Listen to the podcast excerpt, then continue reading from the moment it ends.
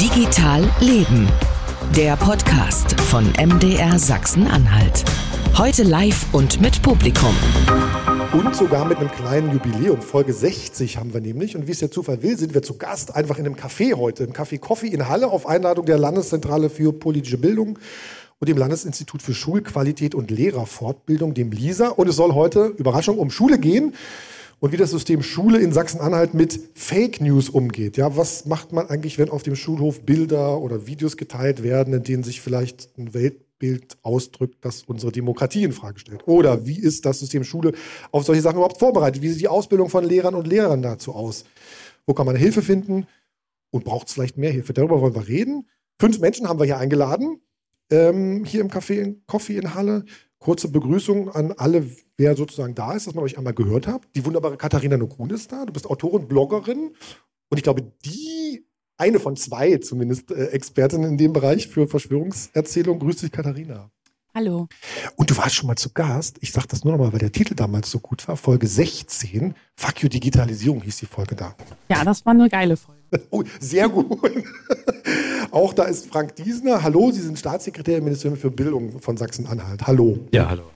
Und Paula Friedrich ist da, eine aufgeweckte Lehrerin aus Merseburg und medienpädagogische Beraterin. Grüß dich.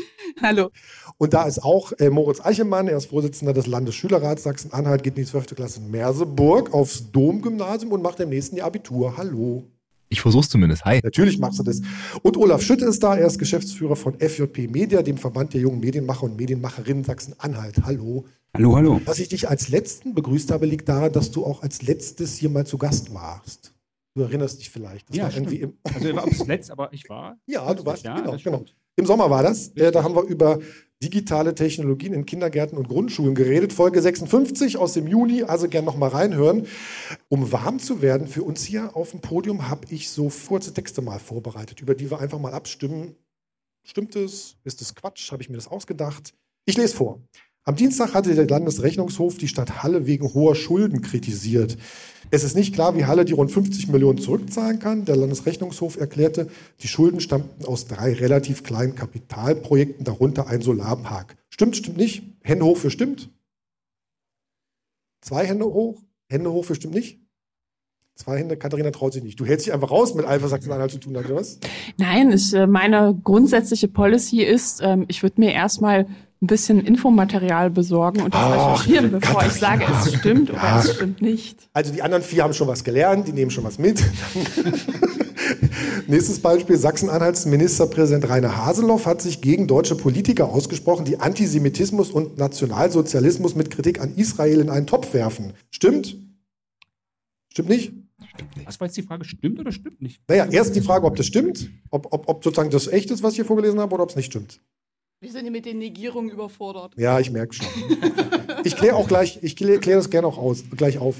Mein Lieblingsbeispiel allerdings ist das jetzt hier. Harry Styles und Louis Tomlinson von der Boyband One Direction sollen sich Berichten zufolge sehr nahestehen. Die Fans sind so begeistert von der Beziehung zwischen den beiden, dass Tausende von ihnen am Donnerstagabend zum Toronto International Film Festival strömten, wo die Premiere des One Direction Films stattfand. Stimmt, stimmt nicht? Oh, Paula? Ich, ich, ich bin Lehrerin, wenn ein Arbeitsauftrag kommt, erfülle ich den. Nee, du glaubst, es stimmt nicht. Und Olaf glaubt, er es stimmt. Das Lustige ist, ihr habt irgendwie alle recht, weil die ersten Teile sozusagen, die stammten entweder von mir, also Rainer Haseloff, Ministerpräsident von, oder die waren von äh, Vorspenden von unserem Online-Artikel. Und alles, was danach kam, hat sich dann einfach eine KI im Internet ausgedacht. Und das fand ich einerseits beeindruckend und andererseits total krass. Also dieser, dieser, dieser Bezug Haseloff, der plötzlich was zu Nationalsozialismus und Antisemitismus sagt, den ich, den niemand hergestellt hat sozusagen, ne? oder hier Harry Styles und Louis Tomlinson, also das kann man sich im Internet zusammenklicken, kann man vielleicht auch einen ganzen Aufsatz drüber schreiben dann. So, Katharine, bevor wir jetzt ähm, richtig einsteigen, einmal noch mal kurz sozusagen, dass du uns ein paar Grundlagen sortierst. Ich sage auch gern noch mal, dass du als letztes mit der Pia Lamberti zusammen ein Buch geschrieben hast. True Facts heißt das, was gegen Verschwörungserzählungen wirklich hilft. Was als letztes hast du gegen Esoterik, Homöopathie und Anthroposophie kritisiert, dass das oft verharmlost wird. Kann man bei Netzpolitik nachlesen, verlinke ich gerne in den Shownotes. Mal ein paar kurze Definitionen zu unserem Thema oder Tipps. Ne? Kannst du einfach zusammenfassen, was, was, was sind Fake News? Das wir einfach mal sortiert haben. Ja, so allgemein hin wird unter Fake News eigentlich eine Falschmeldung verstanden. Das heißt, ähm, ja, eine falsche Tatsachenbehauptung. Und hierzu muss man aber sagen, dass der Begriff Fake News auch grundsätzlich anders verstanden werden kann, vor allem in der verschwörungsideologischen Szene. Ein Beispiel, also Donald Trump hat ähm, während seiner Präsidentschaft und danach und auch davor immer mal wieder ähm, ja, Verschwörungserzählungen über Medien verbreitet. Und da hat er eben Journalisten, die ihren Job gemacht haben, also kritische Fragen gestellt haben, als Fake News beschimpft. Von daher muss man sagen, unter Fake News verstehen Leute durchaus auch unterschiedliche mhm. Dinge. Also äh, gedreht sozusagen nochmal kompletter, ne? Genau. Okay, und was ist sozusagen, wenn man sagt, okay, das könnte Fake News sein und auf der anderen Seite, vielleicht ist es sogar dieselbe Seite, was sind Verschwörungserzählungen? Ja, bei Verschwörungserzählungen ist es so, dass da eine komplexe Geschichte mit gemeint ist. Das heißt, man geht davon aus, dass es eine Gruppe von Menschen oder eben Einzelpersonen gibt, die sich sozusagen im Geheimen verabredet haben, um Menschen ganz bewusst zu schaden. Das heißt, damit gehen auch sehr starke Feindbildkonstruktionen einher und Falschmeldungen spielen in diesem Milieu eine unglaublich große Rolle. Mhm. Das heißt, Verschwörungserzählungen stützen sich oft auf Falschmeldungen. Falschmeldungen und Verschwörungserzählungen sind aber grundsätzlich erstmal unterschiedliche Dinge. Ah, okay. Und sozusagen on top Desinformation wäre dann? Desinformation, ähm, also da spricht man eben von, wenn wir über falsche Tatsachenbehauptungen sprechen, wo man eben davon ausgehen kann, dass sie bewusst in die Welt gebracht werden. Ja, also beispielsweise im Kontext von ähm, ja, russischen Staatsmedien spricht man eben in den letzten Monaten und auch davor häufiger von Desinformation, weil man da eben nachweisen kann, dass entsprechende Akteure wieder besseren Wissens einfach Unwahrheiten behaupten. So ein Beispiel, ähm, so ein bekannter russischer Staatssender, ähm, RT Deutsch, Russia Today, hat eben in den unterschiedlichen Sprachausgaben teilweise vollkommen konträre Dinge sowohl zum ähm, Mobilfunkstandard 5G als auch zur Impfung verbreitet. Also so im Westen wurde dann eher Angst gemacht. Mhm. In den russischsprachigen Ausgaben war es dann um 180 Grad gedreht. Krass. Ich habe heute, wir haben den 8. Oktober, wir nehmen es heute auf. Ähm, zwei Geschichten, die mir sozusagen auf der, auf der Herfahrt begegnet sind. Und gestern Abend das ZDF-Magazin Royal von Jan Böhmermann hat gestern Abend sozusagen den BSI-Chef kritisiert und ihm Kontakte zu russischen Geheimdiensten vorgeworfen. Und die Bahn ist heute in Norddeutschland irgendwie aufgrund von Sabotage irgendwie ziemlich stark ausgefallen. Solche Geschichten klingen schon irgendwie total crazy mittlerweile. Also könntest du vorhersagen, was aus solchen Geschichten in ein paar Wochen vielleicht irgendwo in irgendwelchen Telegram-Kanälen gemacht wird? Also man muss grundsätzlich sagen, dass jedes größere Ereignis, was in den Medien stattfindet, auch auf Telegram uminterpretiert wird. Mhm. Und zwar wird es dann halt ähm, ja im Sinne von so einer, ja man kann schon fast sagen, Remix-Kultur in die bestehende Verschwörungserzählung eingebaut.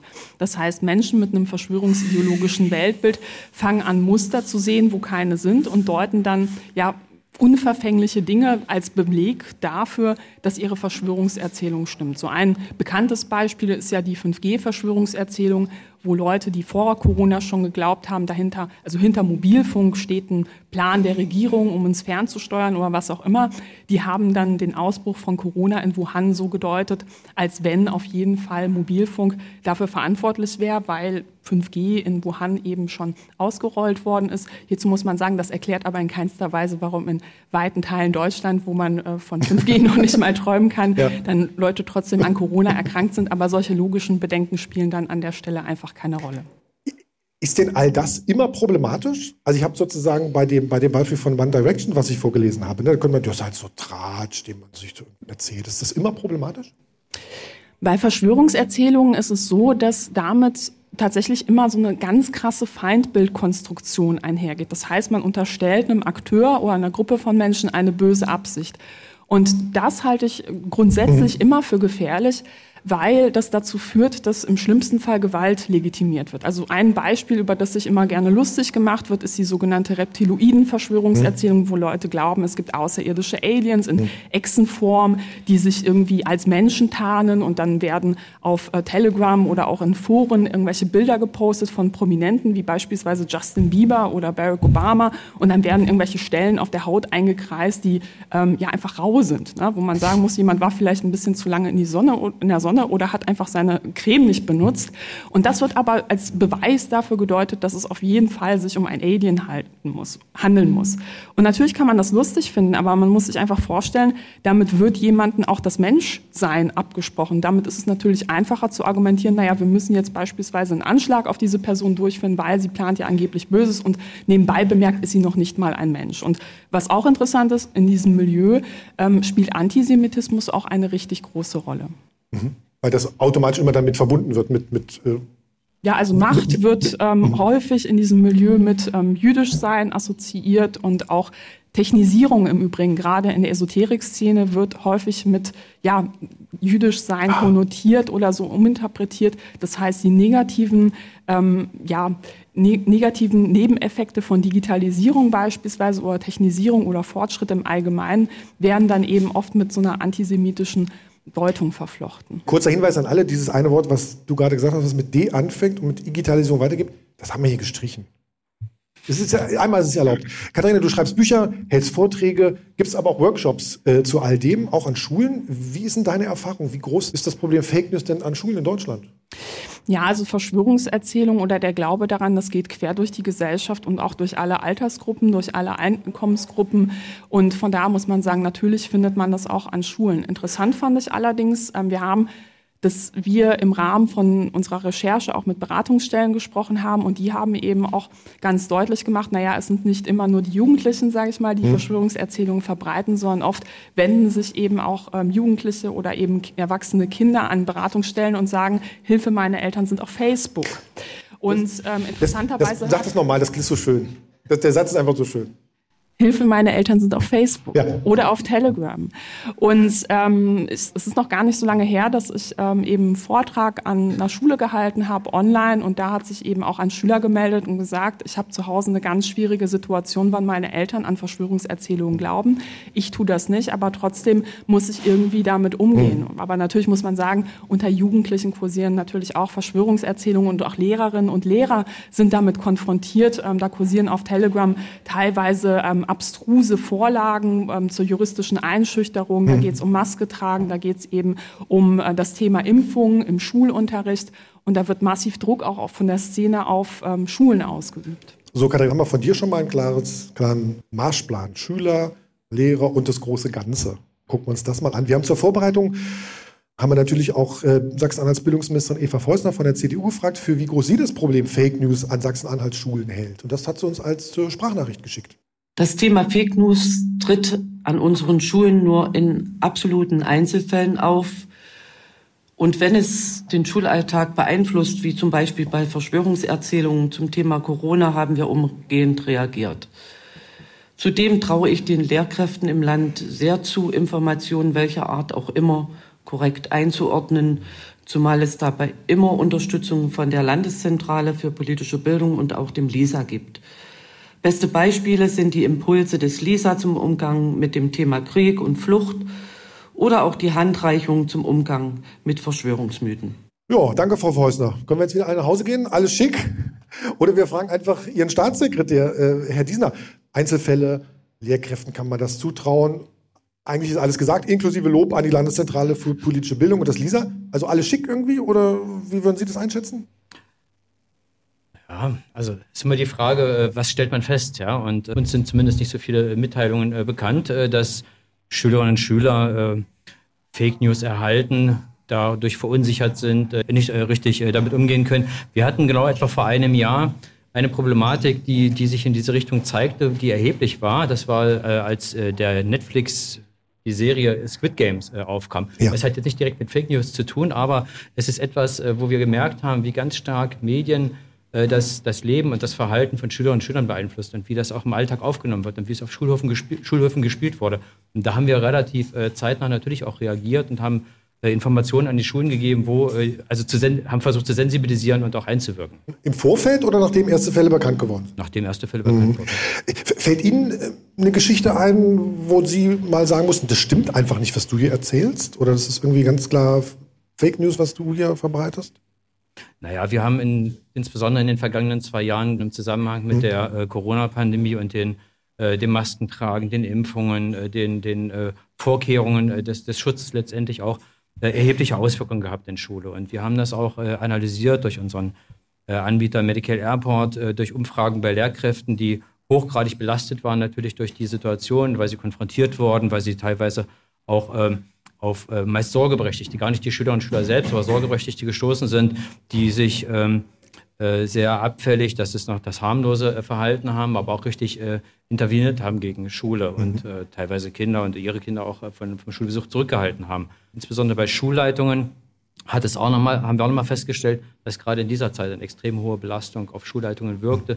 Sicherlich durch die Gesamtsituation, aber insbesondere auch durch diese Art und Weise des Handelns gerade der Eltern. Einmal die Frage an, an, an Paula und, und, und, und Moritz und Olaf. Habt ihr klassische Beispiele, Geschichten gehört, wo, wo sich hinterher herausgestellt hat, das ist Quatsch oder wo ihr sozusagen jemandem sagen musstet, das stimmt nicht, was du erzählst?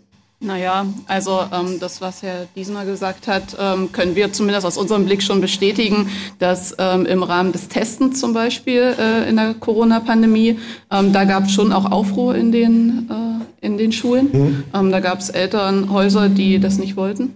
Und ähm, das ist aber jetzt nicht mehr Thema. Aber haben also, die dann gesagt, wir wollen das nicht, weil wir die und die Geschichte für richtig halten? Ich glaube, die Gründe, warum Eltern das nicht wollen, sind ganz vielfältig. Also ähm, wir müssen uns ja, oder kennen das ja aus unserer eigenen Perspektive, ähm, da kommt eine Pandemie, die keiner angekündigt hm. hat und das ist auch mit Ängsten verbunden und die Ängste spielen sich auf ganz vielen Ebenen ab. Und ich denke, das ist auch nachvollziehbar und ähm, als Schule versucht man natürlich auch trotzdem dafür ein Stück weit Verständnis zu entwickeln, aber gleichzeitig auch aufzuklären. Und was wir als Schule eben machen müssen, ist eben auch ähm, das Gesamtsystem Schule und alle Beteiligten dort ähm, zu schützen und dann natürlich auch manchmal Entscheidungen zu treffen, die vielleicht nicht allen passen. Da führen aber auch dann Gespräche, Gespräche vor allen Dingen mit Personen, die ähm, Vertrauen aufbauen können zu den Beteiligten, mhm. auch dazu, dass ähm, da ja ein Stück Meinung auch revidiert werden kann oder dafür gesorgt werden kann, dass das System Schule ähm, sicher bleibt. Ich denke, das ist uns zumindest aus meiner Perspektive auch gelungen, ähm, weil es eben aktuell kein Thema mehr ist. Also wenn wir Fälle haben, dann testen die Schüler ähm, und das auch ohne, ohne Theater.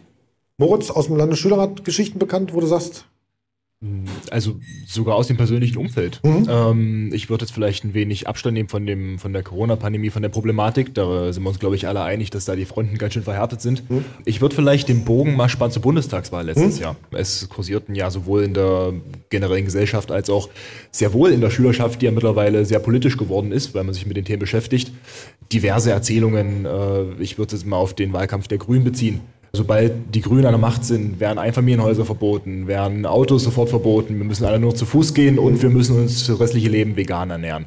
Das sind natürlich Themen, die im ersten Moment aus so einem Wahlkampf äh, herauskommen, aber die sich natürlich auch, auch stark halten und die natürlich auch aufgeklärt werden müssen und wo auch natürlich gesagt werden muss, das ist nicht so, lest euch das durch. Es gibt Kurzwahlprogramme, es gibt ähm, ja, diverse Erklärvideos, es gibt dafür auch gute Politikvideos im Internet der öffentlich-rechtlichen, die das auch einordnen. Und da musste man natürlich ganz schön gegenarbeiten. Also mir ist gerade eingefallen, tatsächlich, das, was Moritz sagt, ist uns auch schon vorgekommen. Also im Umfeld äh, der Bundestagswahl, Diskussionen darüber, wie wirkt sich das aus, wenn diese oder jene Partei gewinnt. Ich äh, habe noch sehr eindrücklich im Kopf äh, das Ankommen von Flüchtlingen, von Menschen, die irgendwie äh, hier Fuß fassen mussten und wo dann diskutiert wurde, äh, wie gut es denen gehen würde und mhm. ähm, wie wunderbar sozusagen die Bedingungen für die wären und dass sowieso alles ganz super wäre und ähm, da möglicherweise nochmal ein Unterschied zwischen diesen und jenen gemacht werden würde, das äh, spielte bei uns auch oft eine Rolle. Ich habe ähm, auch selber noch überlegt, was sozusagen mir bei, bei mir in der Familie äh, begegnet ist. Ganz klassisch auch die Geschichte, so ähnlich, Moritz, wie du sie erzähltest. Äh, äh bei, bei WhatsApp irgendwie was geteilt. Äh, Frau Baerbock will die Witwenrente abschaffen, wo, ich, wo man sich einfach fragt, warum sollte sie das sowas vor der Bundestagswahl irgendwie teilen? Äh, wer soll sie denn dann noch wählen? Und auch äh, das, das erste angeblich die Winnetou-Filme abgesetzt hat. Ne? Dabei waren einfach nur die Lizenzen äh, ausgelaufen und Winnetou und das Halbblut Apanachi kam, konnte man zum Beispiel seit dem 3. Oktober in der ZDF-Mediathek sehen und kann auch schon mal über den Begriff Halbblut, glaube ich, äh, nachdenken in dem Zusammenhang. Ähm, Herr Diester, Sie, ich wollte noch mal einmal ganz kurz zu Ihnen, weil Sie waren selber Schulleiter, wenn ich es richtig äh, verstanden habe, ja. in Wernigerode und Halberstadt an, an Förderschulen. Ja. Ist das da nochmal, also spielt das da nochmal eine große Rolle? Sind Ihnen da auch Geschichten bekannt oder ist es an der Förderschule so null ein Thema?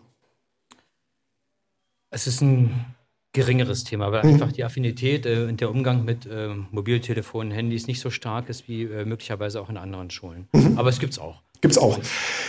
Und dann habe ich nochmal im Koalitionsvertrag geblättert und da sowas Schönes gefunden. Äh, es soll eine Expertenkommission Schule gegründet werden, die laut Koalitionsvertrag zur Weiterentwicklung des Schulwesens einberufen werden soll. Und an einer Stelle heißt es zeitnah nach Regierungsbildung. Äh, 16. September 2021 war die Wahl des Ministerpräsidenten. Ist also schon auch ein Jahr her. Ich kann jetzt zeitnah, kann man ja jetzt interpretieren, wie man will. Aber so eine, wie auch immer die Expertenkommission am Ende aussieht, würde sie sich auch mit solchen Themen beschäftigen? Ja, also wir werden Schule insgesamt in den Blick nehmen. Ja, das ist jetzt und vielleicht zum ja, zeitnah, äh, zeitnah hat man die Vorstellung, dass wenn die Regierungsbildung stattgefunden hat, mhm. dass man vielleicht so ein Viertel oder ein halbes Jahr einen Augenschein nimmt. Wir sind jetzt in der Tat dabei, wir sind jetzt ein Jahr äh, in der Landesregierung äh, und äh, wir haben diejenigen, die die Expertenkommission bilden sollen, die sind eruiert, die konstituiert sich jetzt demnächst. Und, äh, Sagen Sie mal. Nö, noch nicht. Wie viel sind es denn?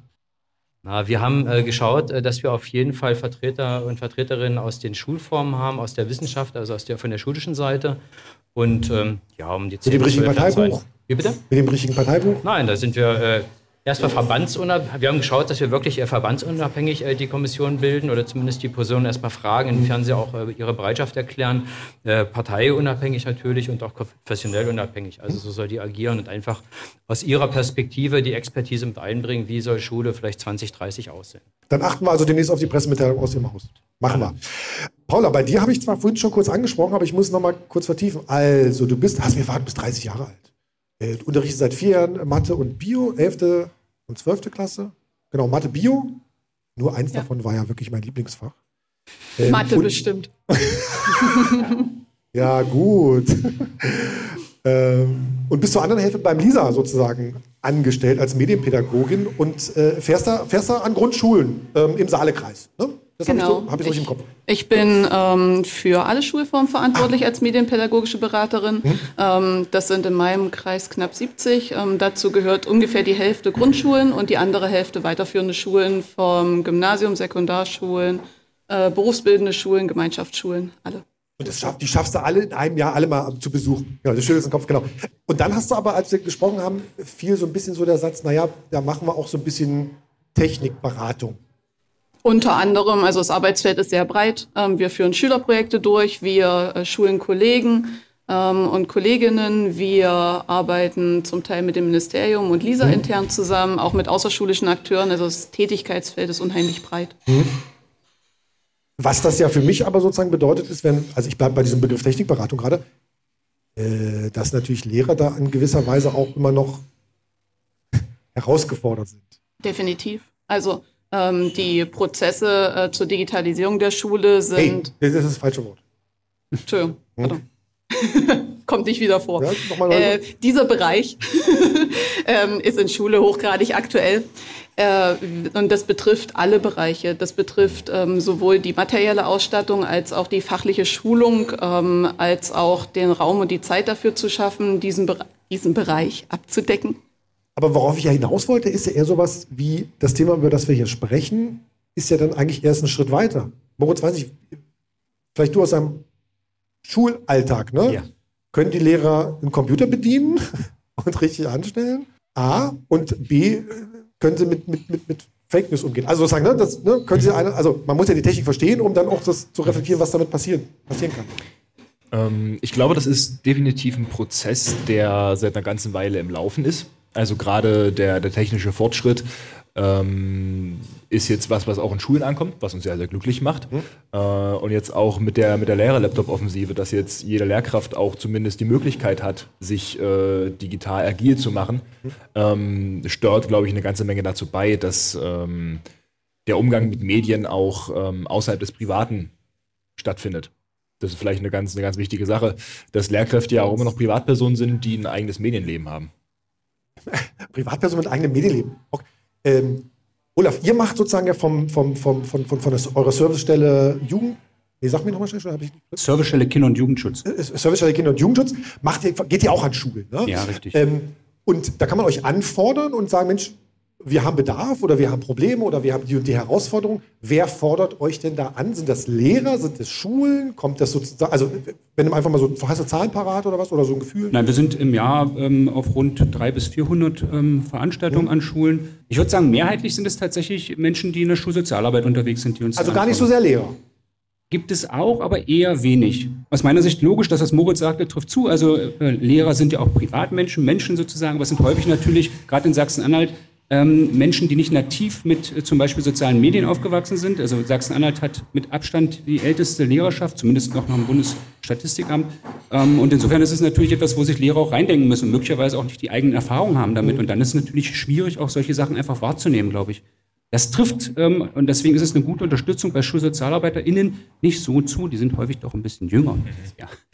Ah, sehr gut. Und sozusagen Sch- Schulsozialarbeiter rufen die an, weil da ein akutes Problem ist? Ja, das, ähm, das ist ein bisschen spannend, weil am Telefon klingt es natürlich nicht so. Ähm, sondern dann ist es immer so eher präventiv. Wir müssen mal gucken und es wäre schön und vor Ort ist es natürlich ein akutes Problem. Ich will aber nochmal sagen, ähm, weil das Herr Diesner ähm, auch so und äh, die Ministerin ja quasi einem Einspieler sagte, unsere Erfahrung ist tatsächlich auch, dass das, was wir insbesondere von Falschinformationen hören, eher etwas ist, was sehr lebenswertbezogen ist und möglicherweise auch nicht die Dimension hat, die wir das in anderen Bereichen haben. Also Nokun sagte, das äh, geht durch alle ähm, Altersgruppen. Ich glaube aber, dass sich das bei jungen Menschen nochmal anders darstellt. Weil?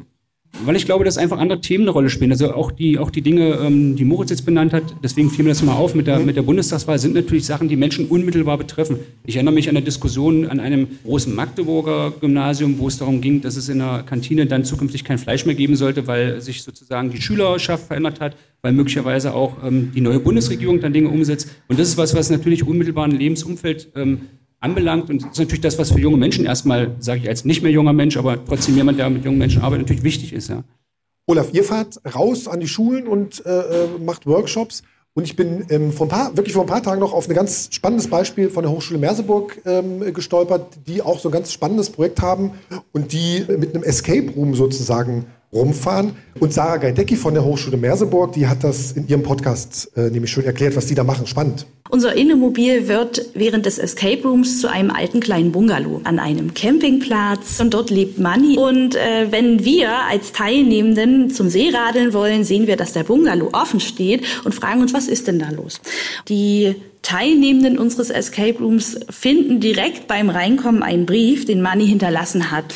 Und äh, das ist sozusagen auch für uns sehr wichtig im Innemobil, dass Dinge, die im Escape Room angesprochen werden, die Verleumdung von Money, dass wir das wieder aufgreifen. Und so war das eben jetzt, dass da ein Fake News äh, Workshop entstanden ist. Die Teilnehmenden finden ganz zum Schluss einen USB-Stick mit äh, Audiodateien unseres verschollenen Moneys. Und dann muss man selber überlegen, was macht man jetzt mit der Information? Wohin soll ich sie streuen? Behalte ich sie für mich oder nehme ich jemanden mit ins Boot? Wir haben festgestellt, dass das bei den Teilnehmenden nochmal ein ganz besonderer Nervenkitzel ist, dann zu überlegen, ob man ähm, der klassischen Moral folgt oder eigene Wertevorstellungen hat oder ein Verbrecher oder eine Verbrecherin wird. Sarah Geidecki von der Hochschule Merseburg. Katharina, man könnte ja, ich will dich mal wie so ein bisschen ins Boot holen. Man, man, man könnte ja sogar auch argumentieren, Mensch, so eine gewisse hm, homöopathische Dosis an Desinformation und Fake News ist eigentlich ganz gut, weil da trainieren wir die Abwehrkräfte. Ja, also ich weiß nicht, ob ähm, ich jetzt jemanden empfehlen würde, sich bewusst Desinformation auszusetzen, weil das ja auch konkrete Folgen haben kann. Ne? Also gerade während der Pandemie haben ja auch ziemlich viele Menschen ganz konkret in ihren Familien gemerkt, wie viel Sorgen man sich um Menschen macht, die beispielsweise auf medizinische Desinformation reingefallen sind. Von daher würde ich sagen, das ist halt keineswegs harmlos. Aber ich glaube auch diese Utopie von einer Welt ohne Falschmeldung ist halt, ähm, ja, das ist halt einfach nicht realistisch, weil natürlich gibt es einerseits Desinformation, es gibt politische Akteure, die ganz bewusst so etwas streuen. Man muss ja auch sagen, gerade das Thema Geflüchtete, das wird ganz bewusst von unterschiedlichen rechtsextremen Akteuren gespielt. Also diese Falschmeldung, wie viel Geflüchtete angeblich bekommen würden, bis hin zu falschen Geschichten, wo irgendwelche Horror-Stories so im Kriminalbereich wirklich erfunden wurden, nachweislich erfunden wurden und verbreitet wurden. Das wird es immer geben. Ähm, die Frage ist nur, geben wir den Schülerinnen und Schülern das Rüstzeug mit, das zu erkennen. Und man muss sich auch bewusst machen, dass junge Leute auch innerhalb der Familien oftmals eine ganz andere Rolle einnehmen, als vielleicht ich noch zu meiner Jugendzeit. Ich bin ja nicht mit Digitalisierung aufgewachsen. Also wir hatten erst in der Grundschule hatten wir Du bist nicht mit Internet. Computern so aufgewachsen. Ja, also ich hatte also mein erstes Smartphone, da war ich halt schon im Studium. Das ist einfach eine komplett andere Generation. Und was man eben, glaube ich, heute häufig hat, ist, dass teilweise Jugendliche ähm, auch Nachhilfe geben in der Familie. Das darf man eben auch nicht unterschätzen. Also ich habe mit äh, mehreren Menschen, jungen Menschen auch in den letzten Monaten, ähm, in den letzten zwei Jahren vor allem gesprochen, die gesagt haben, ich spiele eigentlich Feuerwehr bei mir in der Familie, weil meine Eltern, die wissen eigentlich nicht, wie kann ich Fakes erkennen. Wir hatten das zumindest, also wenn man Glück hatte, hatte man das im Unterricht behandelt und dann ist man ja auch ganz anders aufgestellt. Genau, Hilfe, ich bin medienkompetent, aber meine Eltern sind bei Facebook und Telegram nochmal. Ja, den Satz. Das machen wir, glaube ich, als Überschrift für, für, für den äh, Online-Artikel. Also was du ganz am Anfang gesagt hast, Katharina, na, ich würde jetzt hier gar nicht die Hand heben bei den Geschichten, die ich euch erzählt habe, war, sondern ich würde mal gucken und mich informieren ne, und ein bisschen recherchieren an unsere zwei Menschen hier auf dem Podium, die sozusagen noch aktiv in der Schule sind, Moritz und Paula. Können denn Schülerinnen und Schüler reflektiert recherchieren im Internet? Ich glaube, da muss man wirklich wieder weiter aussehen und sagen, das kommt mit der Zeit. Man, man muss sich selber reinfuchsen, weil ich glaube, Schule hat da noch ganz schön Nachholbedarf, was es angeht, dass da von, von klein auf immer eine, eine bestimmte Dosis an Medienkunde immer mit vermittelt wird. Was, glaube ich, in der Schülerschaft ähm, immer noch großes Vertrauen genießt, sind die öffentlich-rechtlichen Medien, dass die halt als, als zumindest Anker gelten, um zu recherchieren, um Sachen zu äh, erfahren. Aber natürlich passiert es auch ganz schnell durch Algorithmen, durch, durch einfaches Herumsuchen, dass man auf, auf eher weniger seriöse Seiten äh, kommt. Mhm. Und dann wird das sicherlich mit zu den, mit zu den, zu den Fakten, die sicherlich wahr sind, aufgenommen und dann alles miteinander vermischt. Und ich glaube, dann, dann passiert es einfach ganz schnell, dass äh, nicht mehr wirklich zu unterscheiden ist, was war jetzt wahr, was war vielleicht ein bisschen noch Meinungsmache mit und was zählt wirklich jetzt zu Fakten. Und in, in Projektarbeiten siehst du da sozusagen, wenn da Quellen angegeben werden, Paula, dass das alles sauber ist? Ja, also wir haben bei uns an den zehn Klassen ja die Facharbeiten, die geschrieben mhm. werden. Ähm, das ist halt ja ein, ein Produkt, was erzeugt werden soll, wo ganz konkret diese Kompetenz, die da über die Jahre, so wie Moritz das gesagt hat, aufgebaut werden soll und wie es äh, auch im Deutsch-Fachlehrplan ja verankert ist. Ähm, und die muss dort angewendet werden.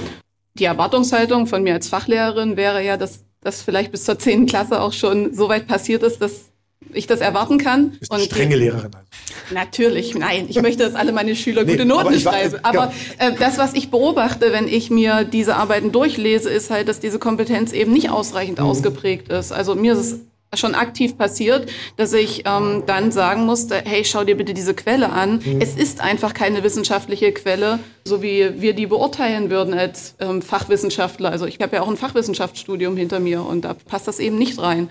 Und ähm, da muss man, glaube ich, unterscheiden zwischen dem, was wir uns wünschen, was Schule leistet, und dem, was Schule tatsächlich leistet. Aber offenbar bewertet Schule ja sowas erst in der 10. Klasse.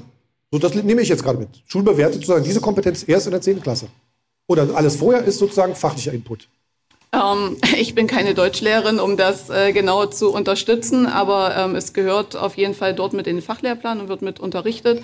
Ähm, diese Kompet also Kompetenzaufbau bedeutet ja immer, das über mehrere Jahre zu tun und schrittweise zu tun in kleinen Bausteinen. Ähm, ich ohne Deutschlehrerin ausgebildet zu sein und das gut beurteilen zu können, ähm, würde ich jetzt einfach mal behaupten, dass das natürlich im Vorhinein auch schon ja, davor gebaut wird. Aber die Frage ist ja, wann soll die Kompetenz dann endlich da sein? Und ich bin der Meinung, in der zehnten Klasse ähm, ist das erwartbar. Also sollten wir das als Schulsystem leisten. Ja, Und ja, offensichtlich nicht, passiert das, genau, passiert das genau. ähm, nicht überall zumindest. Ne? Genau. Katharina. Ja, was ich bei den äh, Diskussionen um Falschmeldungen auch immer interessant finde, ist, dass sich das oft sehr auf soziale Medien fokussiert, wo hm. man sagen muss, naja, es gibt ja auch Falschmeldungen, die in Büchern transportiert werden, die am Familientisch verbreitet werden. Und das war ja auch schon vorher ein Problem. Und was ich da interessant fand, war, dass es in den letzten Jahren immer mal wieder so Untersuchungen gab, wie ist die Medienkompetenz auch in der Gesamtbevölkerung ausgestaltet. Und allein diese grundlegende, basale Fähigkeit, eine Information von einer Meinung zu unterscheiden, mhm. das ist ja technikunabhängig, muss man sagen. Und wenn das nicht ausgebildet ist, altersunabhängig, dann hat man, egal auf welchem Medium, einfach ein grundsätzliches Problem. Und da ist eben Schule ein ganz wichtiger Akteur. Und da braucht es aber eben auch entsprechendes Funding, muss ich mal sagen, dass das halt auch angemessen im Unterricht behandelt werden kann. Also es gab in der, gerade auch im Kontext der Pandemie gab es ganz viele unglaublich tolle Projekte, die spielerisch sind, was ich ja auch immer interessant finde, mhm. weil es Schüler auch ganz anders abholt, bis hin zu Rollenspielen, wo man seine eigene Verschwörungserzählung entwickelt. Aber dafür braucht es eben Kapazitäten, ähm, personell und vor allem auch finanzielle Mittel, damit das an den Schulen umgesetzt werden kann. Ich habe mir jetzt hier zwei Wörter aufgeschrieben. Projekte und Fächer. Olaf, ist das ein Problem? Dass wir sozusagen eigentlich, man kann in Projekten ganz viel machen, aber Schule funktioniert nicht in Projekten. Schule ist Fach, Ähm, also wie Schule funktionieren sollte, habe ich eine Meinung zu und ich glaube, dass das mit den Fächern an vielen Stellen eher bremst.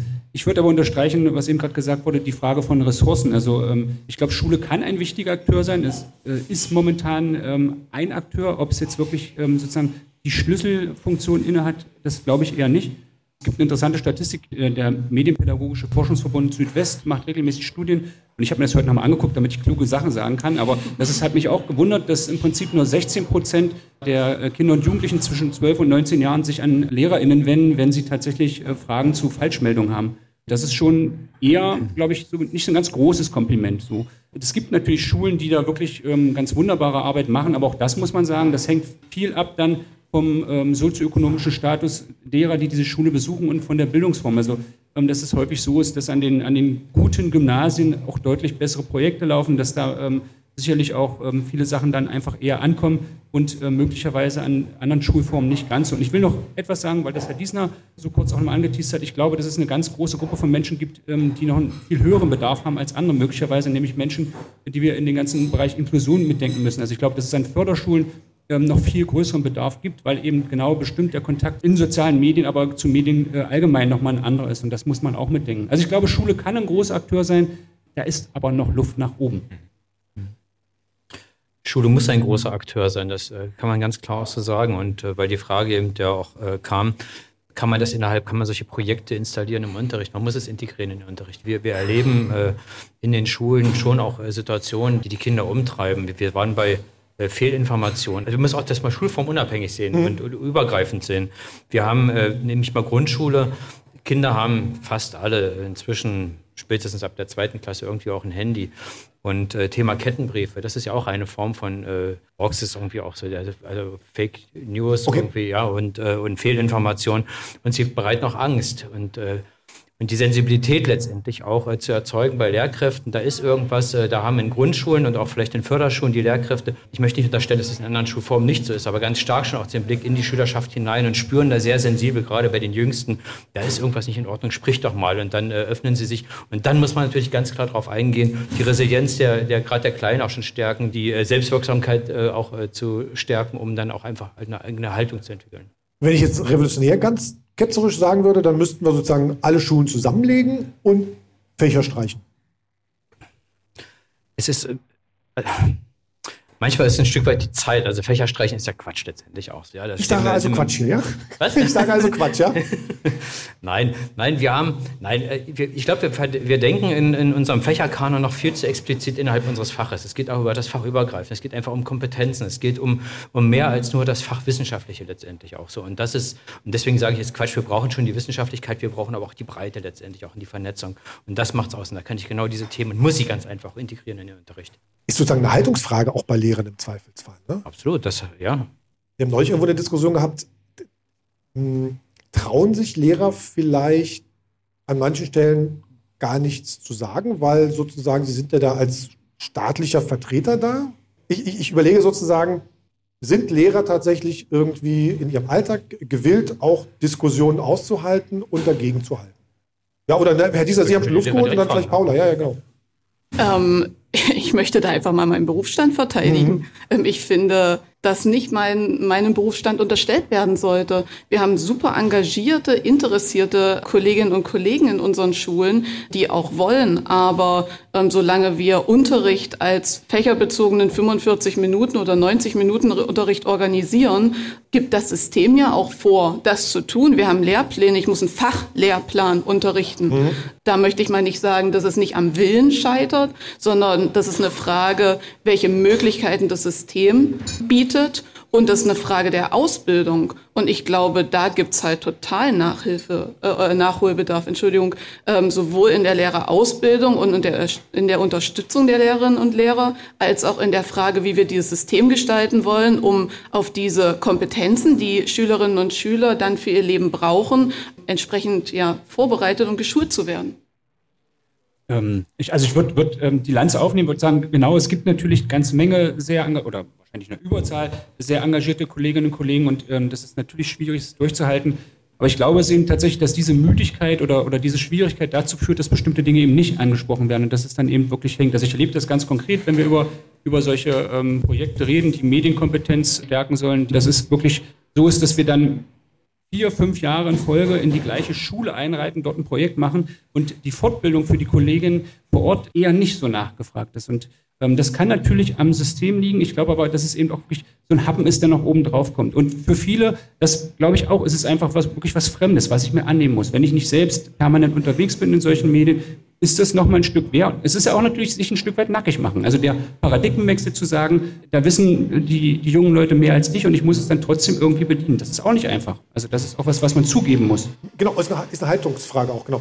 Und dann vielleicht, äh, Herr Diesner, im Anschluss gleich, inwieweit sowas in der Lehrerausbildung schon, schon, schon stattfindet. Genau, Paula, aber du wolltest noch. Ich kann das grundsätzlich nachvollziehen, dass da auch gesagt wird, okay, wir müssen das auch leisten als Schule, mhm. aber wir dürfen auch mal nicht vergessen, dass wir als Schule einfach ja, also viele Themen zu bearbeiten haben. Ne? Das Thema äh, Medienbildung und digitale Bildung ist ein Baustein von ganz vielen Bausteinen, die Schule leisten muss, um dafür zu sorgen, dass Schülerinnen und Schüler aus einem Schulsystem entlassen werden, mit dem sie ein Stück weit auch auf ihr Leben vorbereitet werden. Und heißt, kann ich mal ganz was ist denn sozusagen das Ziel von Schule für dich? Ich glaube, dass Schule Schülerinnen und Schüler darauf vorbereiten sollte, ein glückliches Leben führen zu können.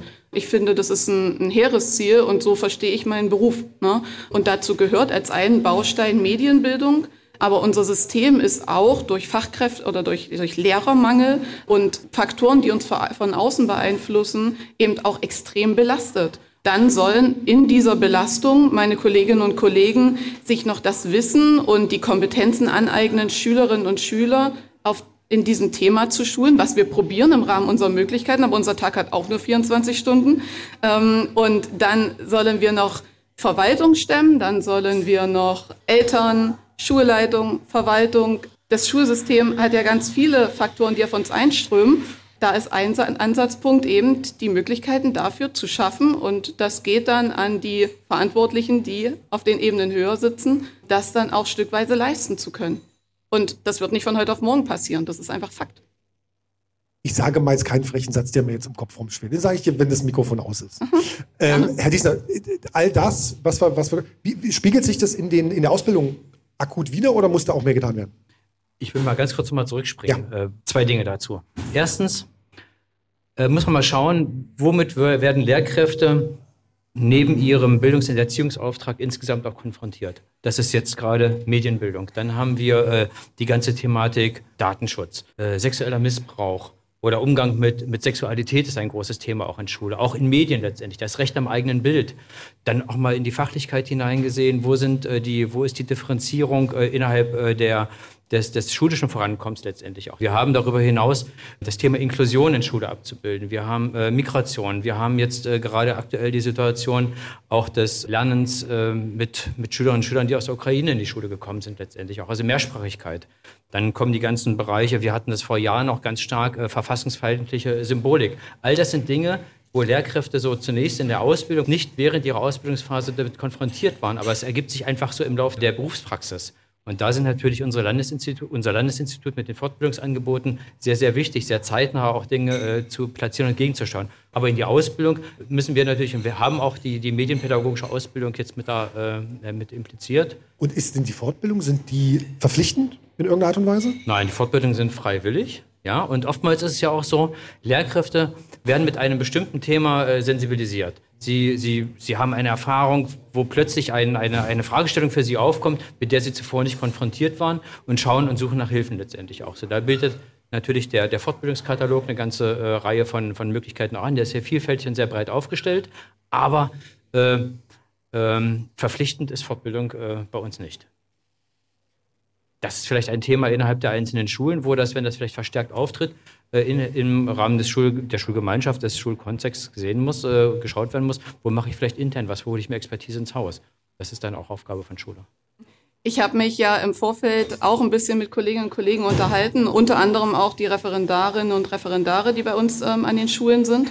Und habe gefragt, okay, inwiefern spielt es in eurer Ausbildung ähm, eine Rolle? Und da habe ich die, die gerade aktiv äh, sind und die, die frisch rausgekommen sind, gefragt. Die einhellige Aussage dazu war, wenn der Fachseminarleiter das nicht ähm, als Thema setzt oder jemand dazu einen Input in Form von einem Vortrag oder so hält. Mal ganz kurz für alle, die keinen nicht auf Lehramt studieren, Fachseminarleiter heißt was? Ähm, das sind sozusagen die Ausbilder, die äh, die jungen Referendarinnen und Referendare ähm, ja auf ihrem Weg zum Lehrersein begleiten, also zum zweiten Staatsexamen. Wir machen ja ein Studium okay, okay. und ähm, danach okay. folgt das Referendariat, das ist also dann die begleitete praktische Ausbildung und danach. Am Ende dann auch, ja? Genau, das sind ähm, aktuell in Sachsen-Anhalt 16 Monate, ähm, die sie dann von den Fachseminarleitern begleitet werden. Wenn da nicht ein spezielles Interesse entweder geäußert wird oder von hm. diesem, diesem Ausbilder besteht, dann spielt es keine aktive Rolle. Also das Thema Fake News ist dort nicht thematisiert. Das ist natürlich problematisch, weil in den Schulen ja dann, wie wir jetzt schon alle ja irgendwie eruiert haben, ähm, ist es dann doch eben Thema und dann sind die jungen Referendarinnen und Referendare oder dann eben Junglehrer nicht darauf vorbereitet, damit umzugehen.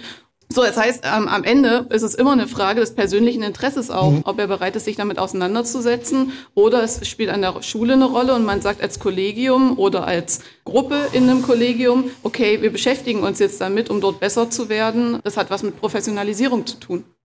Ja, ich habe jetzt doch noch einen, einen, einigermaßen plausiblen Weg gefunden, um das zu sagen, was ich gerade nicht sagen konnte oder wollte. Ähm, sind die Menschen, die Lehrerinnen und Lehrer sind, eigentlich divers genug? Weil ich kann mir vorstellen, es wird niemand Lehrer, der in der Schule nur drei und vier hatte. Jetzt muss ich mir einen Kommentar verkneifen. Ja, sag mal. ähm, ich glaube, wir sind unheimlich divers. Also wenn ich mir mein Kollegium anschaue, sind wir ein sehr diverses Kollegium in, in jeglicher Hinsicht. Und das ist ja auch gut so. Wir wollen ja kein. Naja, aber ihr habt keine Leute, die zum Beispiel nicht studiert haben. Auch von diesen Leuten kann man sicherlich das eine oder andere lernen. Ähm, ihr habt keine Leute, anschaue, die vielleicht nur einen Bachelor viel, haben, so wie ich. Wenn ich mir anschaue, wie im Moment ähm, Quer- und Seiteneinsteiger in unseren Schulen Einzug halten. Gut, mhm. also da muss man natürlich auch sagen, das ist eine Folge des Lehrermangels. Das ist ja nicht, dass das nicht System. Geplant. Ja, genau. Das ist ja nicht, dass das System sich hinstellt und sagt, wir brauchen Leute, die das nicht studiert haben. Das ist einfach eine, eine, Reaktion auf äh, das, was im Moment unser System belastet. Möchte ich aber auch dazu sagen, wir haben natürlich auch schulische, außerschulische Akteurinnen und Akteure, zum Beispiel eben wie Olaf, die in die Schulen geholt mhm. werden können. Und ich möchte auch mal sagen, die langjährige Ausbildung, die wir durchlaufen, die hat schon auch ihren Sinn. Also das ist schon auch gut, dass wir äh, also, diese Ausbildung hm. durchlaufen. Ähm, wobei also meine ich glaube, ich Entschuldigung, ganz kurz. Das, also ich habe ja mal Journalismus gelernt, ich habe mal irgendwie auch so ein Fachstudium gemacht. Spielt gar keine Rolle mehr. Null. Ich ich finde den, also nur so Grundlagen. den Ansatzpunkt, den du hast, nämlich zu sagen, hey, Lehrerinnen und Lehrer sollten ähm, auch außerhalb ihres Berufsfeldes die Augen und Ohren offen halten und vielleicht auch ja schon mal was anderes gemacht haben, das ist auf jeden Fall ähm, dem Unterricht und dem System Schule zuträglich. Also da bin ich wirklich ganz bei dir. Ähm, insbesondere, wenn es zum Beispiel um Medienbildung gibt. Jemand, ähm, der wie Katharina oder du aus diesem Feld kommt und da noch andere ja, Blickwinkel hat, bereichert natürlich das System. Ähm, aber fehlt dann eine Fachstunde im Zweifelsfall? Also dann fehlt doch sozusagen Zeit, bestimmte Inhalte zu vermitteln, wenn jemand von außen kommt.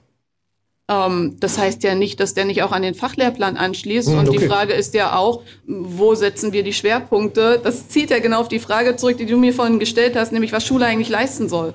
Und da treffen wir dann Entscheidungen, dass wir sagen, dieses Thema hat jetzt Priorität, aus welchen Gründen auch immer. Das können didaktische, das können pädagogische ähm, Gründe sein und haben dann die Möglichkeit, Leute von außen ranzuholen. Toll wäre es natürlich, um diesen Kompetenzerwerb über einen langen Zeitraum ähm, zu ermöglichen, mhm. wenn die Kolleginnen und Kollegen in dem Bereich geschult sind, weil sie begleiten die Kinder ja nicht nur eine Stunde oder einen Tag oder von mir aus eine Woche, wenn man sich richtig viel Zeit nimmt, sondern sie begleiten die Kids ja über ähm, einen viel längeren Zeitraum, über Jahre im besten Fall. Ähm, und wenn wir dann kompetent sind, können wir natürlich diese Medienbildung viel besser ähm, initiieren als jemand, der nur für ein kleines Projekt oder nur für eine Unterrichtsstunde kommt. Herr Dieser, Sie dürfen jetzt noch sagen, warum das so fantastisch ist, dass so viele Quereinsteiger jetzt kommen.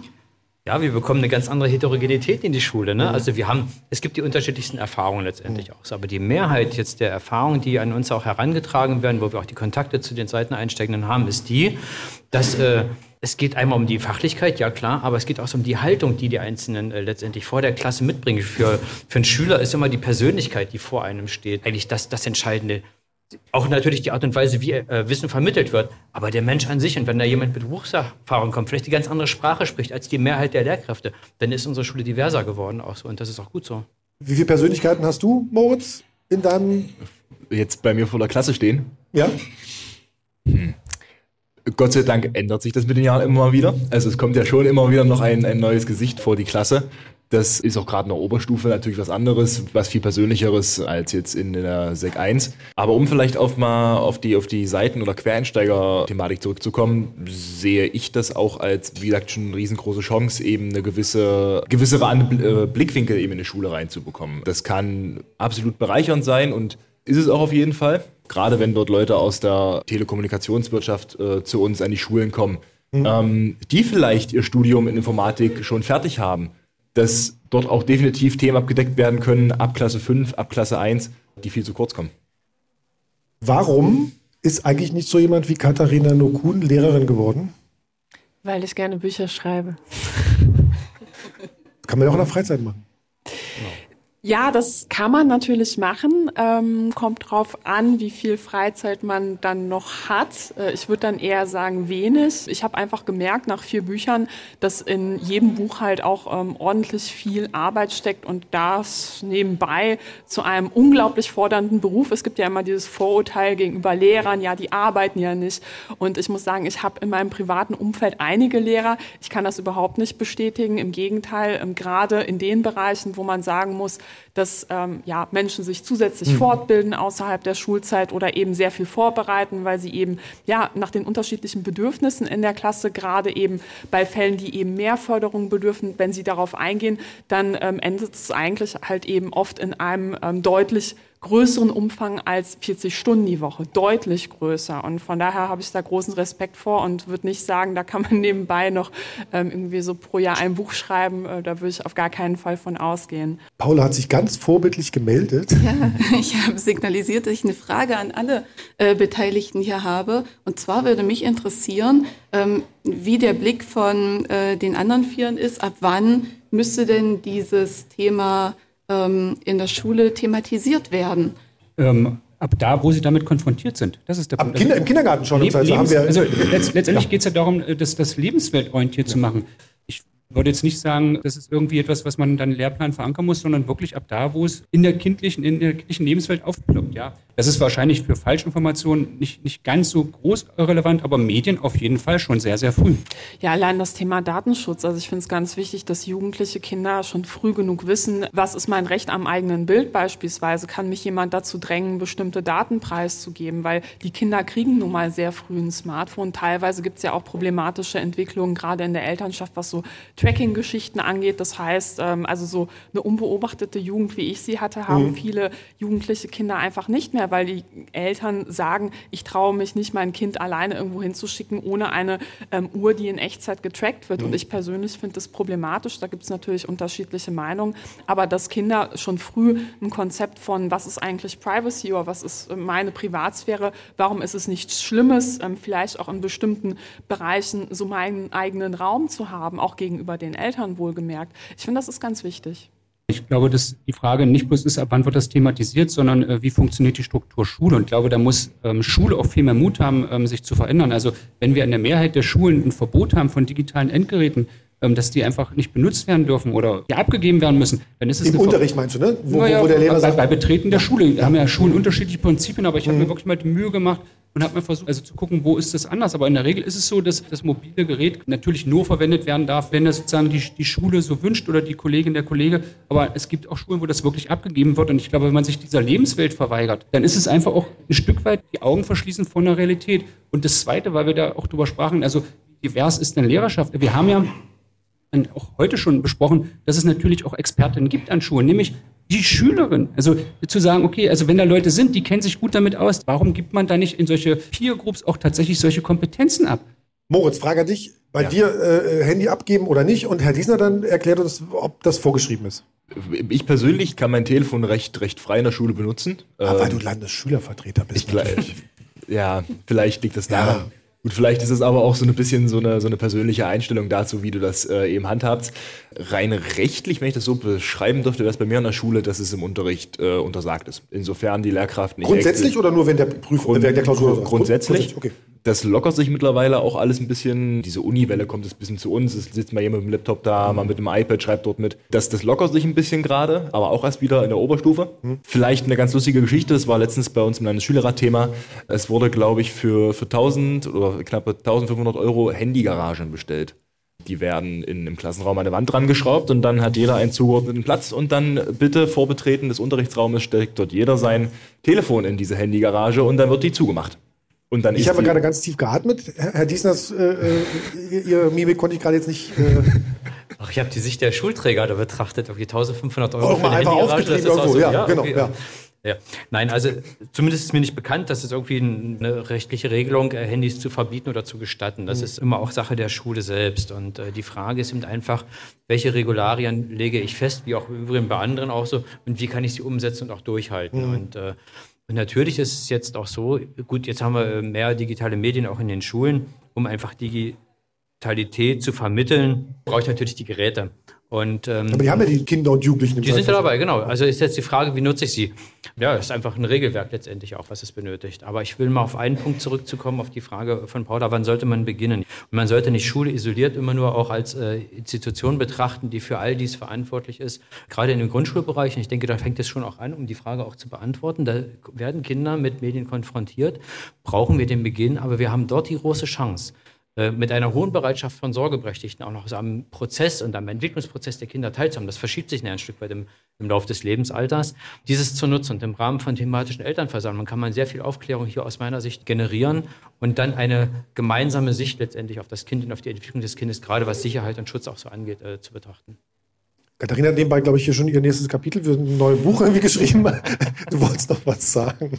Ich muss sagen, tatsächlich die Verwendung von Technik im Unterricht bietet eine riesengroße Chance und vor allem auch im Kontext dessen, naja, wie unterscheide ich eigentlich einen, einen Fakt von der Meinung mhm. beispielsweise, oder wie erkenne ich eine seriöse Quelle? Und ein Projekt, was ich da sehr interessant fand, war von der, ähm, also von Wikimedia, ähm, der Stiftung, die hinter Wikipedia steht. Mhm. Da sind Wikipedia-Autoren und Autorinnen in Schulen reingegangen. Und da ging es eben nicht darum, den Kindern zu sagen, du darfst auf gar keinen Fall Wikipedia zitieren, weil, seien wir mal ganz ehrlich, die meisten haben das im Studium indirekt gemacht, indem sie im Wikipedia-Artikel geschaut haben, was für gute Paper sind zu dem Thema verlinkt und dann geschaut haben, ist es gut oder nicht. Ne? Oft ist es tatsächlich gut, bei Naturwissenschaften insbesondere, aber nicht nur, sondern dass man gemeinsam sagt, so, okay, was ist dein Lieblingsthema? Schauen wir uns den Wikipedia-Artikel an, kannst du dazu etwas ergänzen? Mhm. Ja? Oder du kennst dich gut aus, prüf mal, sind die Informationen verlässlich? Und allein so lernt man, naja, wie entsteht eigentlich Wikipedia? Eben durch einen Gemeinschaftsprozess. Man lernt, ich kann dazu beitragen, ähm, lernt es vielleicht auch schätzen, macht es vielleicht auch im Studium, kann ich auch wirklich empfehlen, falls der Rechner mal crasht. Man hat immer das Backup. Ja. Und gleichzeitig hat, kann man eben unterscheiden, oder lernt zu unterscheiden, so okay, das ist eine seriöse Quelle oder nicht, weil zumindest in Deutschland ist es so, dass es bei Wikipedia natürlich auch ein Gremium gibt ähm, von eben Leuten, die für das Thema beispielsweise brennen, die sich anschauen, naja, hat das Hand und Fuß? Ist die Quelle, die da zitiert wurde, gut oder nicht? Und das ist ein interessanter Prozess, als Jugendlicher auch durch diese Prüfung beispielsweise in der Oberstufe durchzugehen und am Ende zu sehen, so hey, da steht eine Passage in einem Artikel über ein Thema, was mich interessiert und andere werden sich daran orientieren, vielleicht bei ihrer nächsten Facharbeit. Wir applaudieren stumm. Wir applaudieren alles stumm für, die, für diese Idee. Ich würde gerne würd gern sozusagen zum Ende kommen. Was ich so die ganze Zeit so mitnehme, ist, ja, Schule ist natürlich nur Teil einer Gesellschaft. Und dann müsste man aber eigentlich fragen, finde ich, Olaf, das, was ihr macht, ähm, Paula, das, was du als medienpädagogische Beraterin macht, müsstet ihr vielleicht in Firmen gehen, mal im Supermarkt mit den Leuten reden? Also sozusagen eben nicht die Schüler, sondern die Elterngeneration irgendwie. Wie kriegen wir die denn? naja, also wir machen natürlich Arbeit mit Kindern und Jugendlichen. Wir arbeiten aber auch mit Fachkräften, eben mit Menschen, die an Schulen arbeiten oder in Jugendeinrichtungen. Und wir arbeiten auch mit den Eltern, also mit den Familien. Und das umfasst im Übrigen auch die Großelterngeneration. Also mhm. was tatsächlich, Herr Diesner sagte das ja ähm, in, in den, in den, im Grundschulbereich, wirklich gut funktioniert, ist, dass sich Familien für Themen interessieren, also für, für mediale Themen, die ähm, ihre Kinder betreffen. Und ähm, ich glaube, das ist ein wichtiger Faktor, wo man tatsächlich auch nochmal nachhaltig arbeiten kann. Ich sehe uns jetzt eher nicht so ähm, als Vorreiter der, der Basisinformation. Genau, genau das Genau. wir ja nicht. Aber, aber also du siehst den Punkt, ne? weil wir tun immer so, als könnte Schule alle Probleme lösen. Wenn wir jetzt gesagt hätten, okay, Fake News findet in Schule super, funktioniert super, damit ist das Problem ja nicht weg. Also wenn wir sagen würden, wir sind super zufrieden mit dem, wie über Fake News in Schule gesprochen wird, sind wir zufrieden und alles ist schick. Problem ist doch nicht gelöst dann, oder, Katharina? Also sagen wir mal so, ähm, Geld löst nicht alle Probleme, aber ähm, ich mache ja auch Schulung, ähm, ta Schulungen tatsächlich auch für ähm, interessierte Lehrkräfte, die sich ähm, beispielsweise in ihrer Freizeit aber nicht nur fortbilden wollen. Und was ich einfach bei vielen gemerkt habe, ist, dass da auch ja unglaublich viel Mehrarbeit in der Pandemie entstanden ist, weil man von jetzt auf gleich, ähm, natürlich ist die Situation in unterschiedlichen Schulen und auch in unterschiedlichen Bundesländern anders, keine Frage.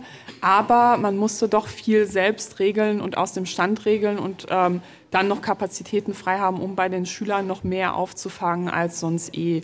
Und ich finde es super zu sehen, was für Projekte in den ähm, letzten Jahren eben auch an unterschiedlichen Schulen und auch in den Ländern entstanden sind. Es braucht ganz eindeutig mehr Geld und mehr Personal, damit eben qualifizierte Lehrkräfte auch von früh an wirklich ähm, mit Kindern an diesen Themen arbeiten. Und ich finde dieses Konzept zu sagen, so naja, das ist halt ähm, freiwillig und wir hoffen einfach darauf, dass, sie, dass eine ältere Lehrerschaft vor allem äh, nebenbei sich das noch aneignen, ähm, eig aneignet äh, mit Verlaub. Äh, das ist ein hehres Ziel, aber pragmatischer wäre es einfach zu sagen, wir nehmen da Geld in die Hand und machen auch jenseits von dieser Projektitis, die es gerade im Medienbildungsbereich ganz oft gibt, wirklich eine verstetigte, gut ausgebaute Struktur. So einmal alle durchatmen zum Ende und dann schmeiße ich gleich eine Frage in den Raum. Haben Sie, habt ihr euch was ins Hausaufgabenheft heute reingetragen? Und bis wann soll das erledigt werden? Ähm, weil ich habe so ein bisschen mitgenommen, also Fake News steht jetzt hier als, als Thema drüber und wir diskutieren das, glaube ich, eher so symptomatisch am System Schule, was da so passiert. Ne? Wir haben irgendwie gesprochen, welcher Kanon, Projektarbeit, Ausbildung, Lehrermangel, dass es gute Leuchttürme gibt, dass vielleicht aber es in der Fläche anders ausschaut. Meine Hausaufgabe ist, diesen Podcast jetzt zu schneiden.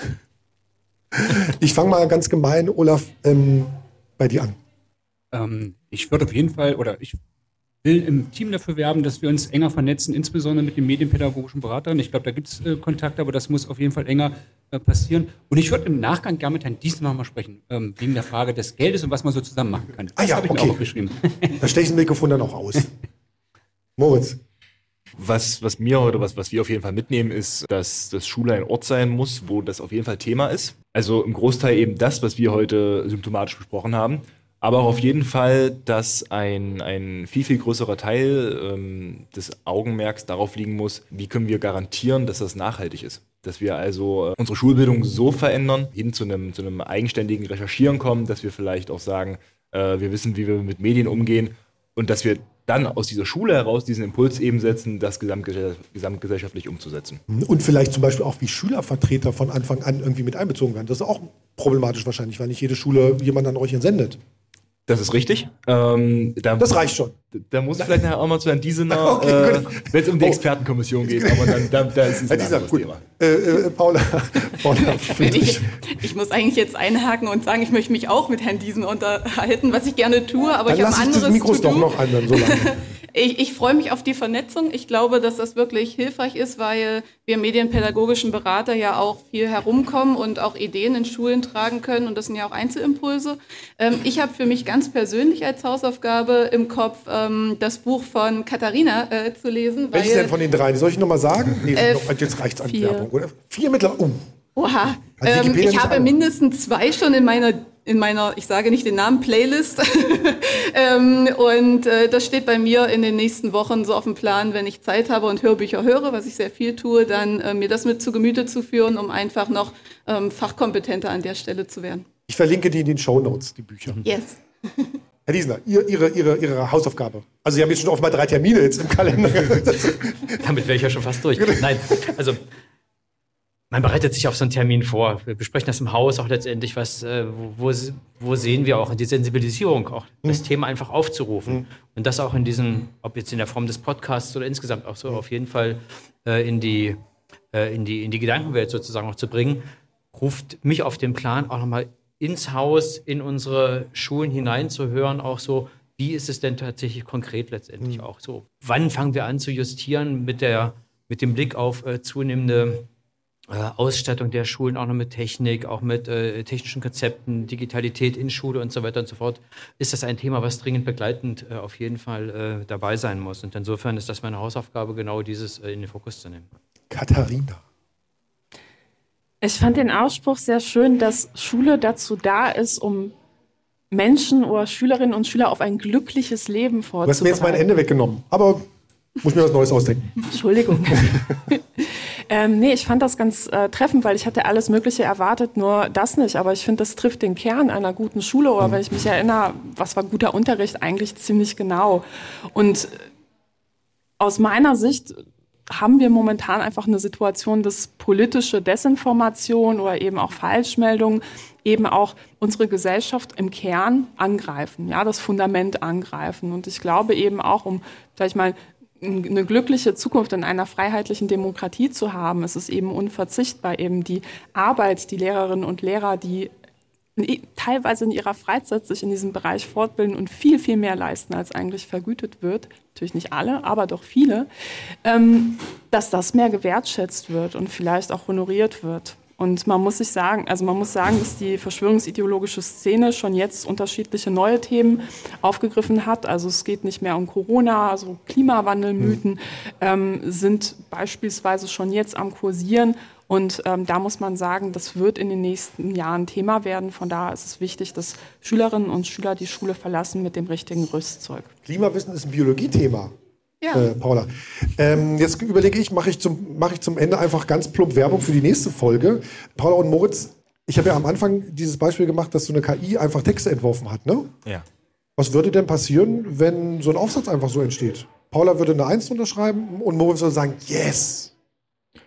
Gut, äh, aus Schülersicht ist es natürlich das Bequemste, was passieren kann. Ne? Ja. Also ich stelle mir als Lehrerin gerade die Frage, äh, Woran wie das, das eigentlich? Nee, wie das passieren sollte, weil ich ja objektive Kriterien habe, nachdem ich bewerte. Ich bin jetzt nun auch noch dazu Naturwissenschaftlerin in beiden Fächern. Ähm, die Wahrscheinlichkeit, dass das passiert, ist ziemlich gering, aber auch meinen anderen Kolleginnen und Kollegen dürfte das nicht passieren, weil ja ähm, die Maßstäbe, an denen wir Leistungsbewertungen durchführen, ähm, ja also ja, nee, Katharina Kichert, was, ich wollte gleich. Was würdest du schreiben, wo ich eine Eins drunter schreibe, was Quark ist?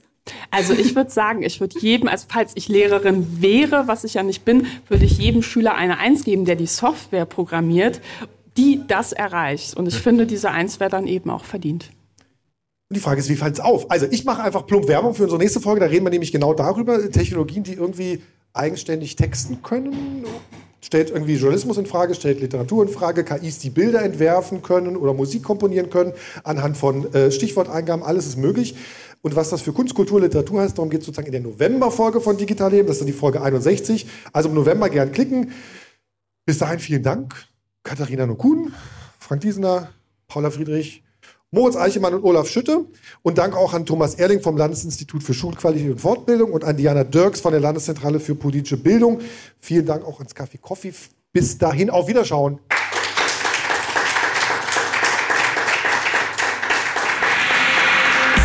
Digital Leben. Der Podcast von MDR Sachsen-Anhalt. Heute live und mit Publikum.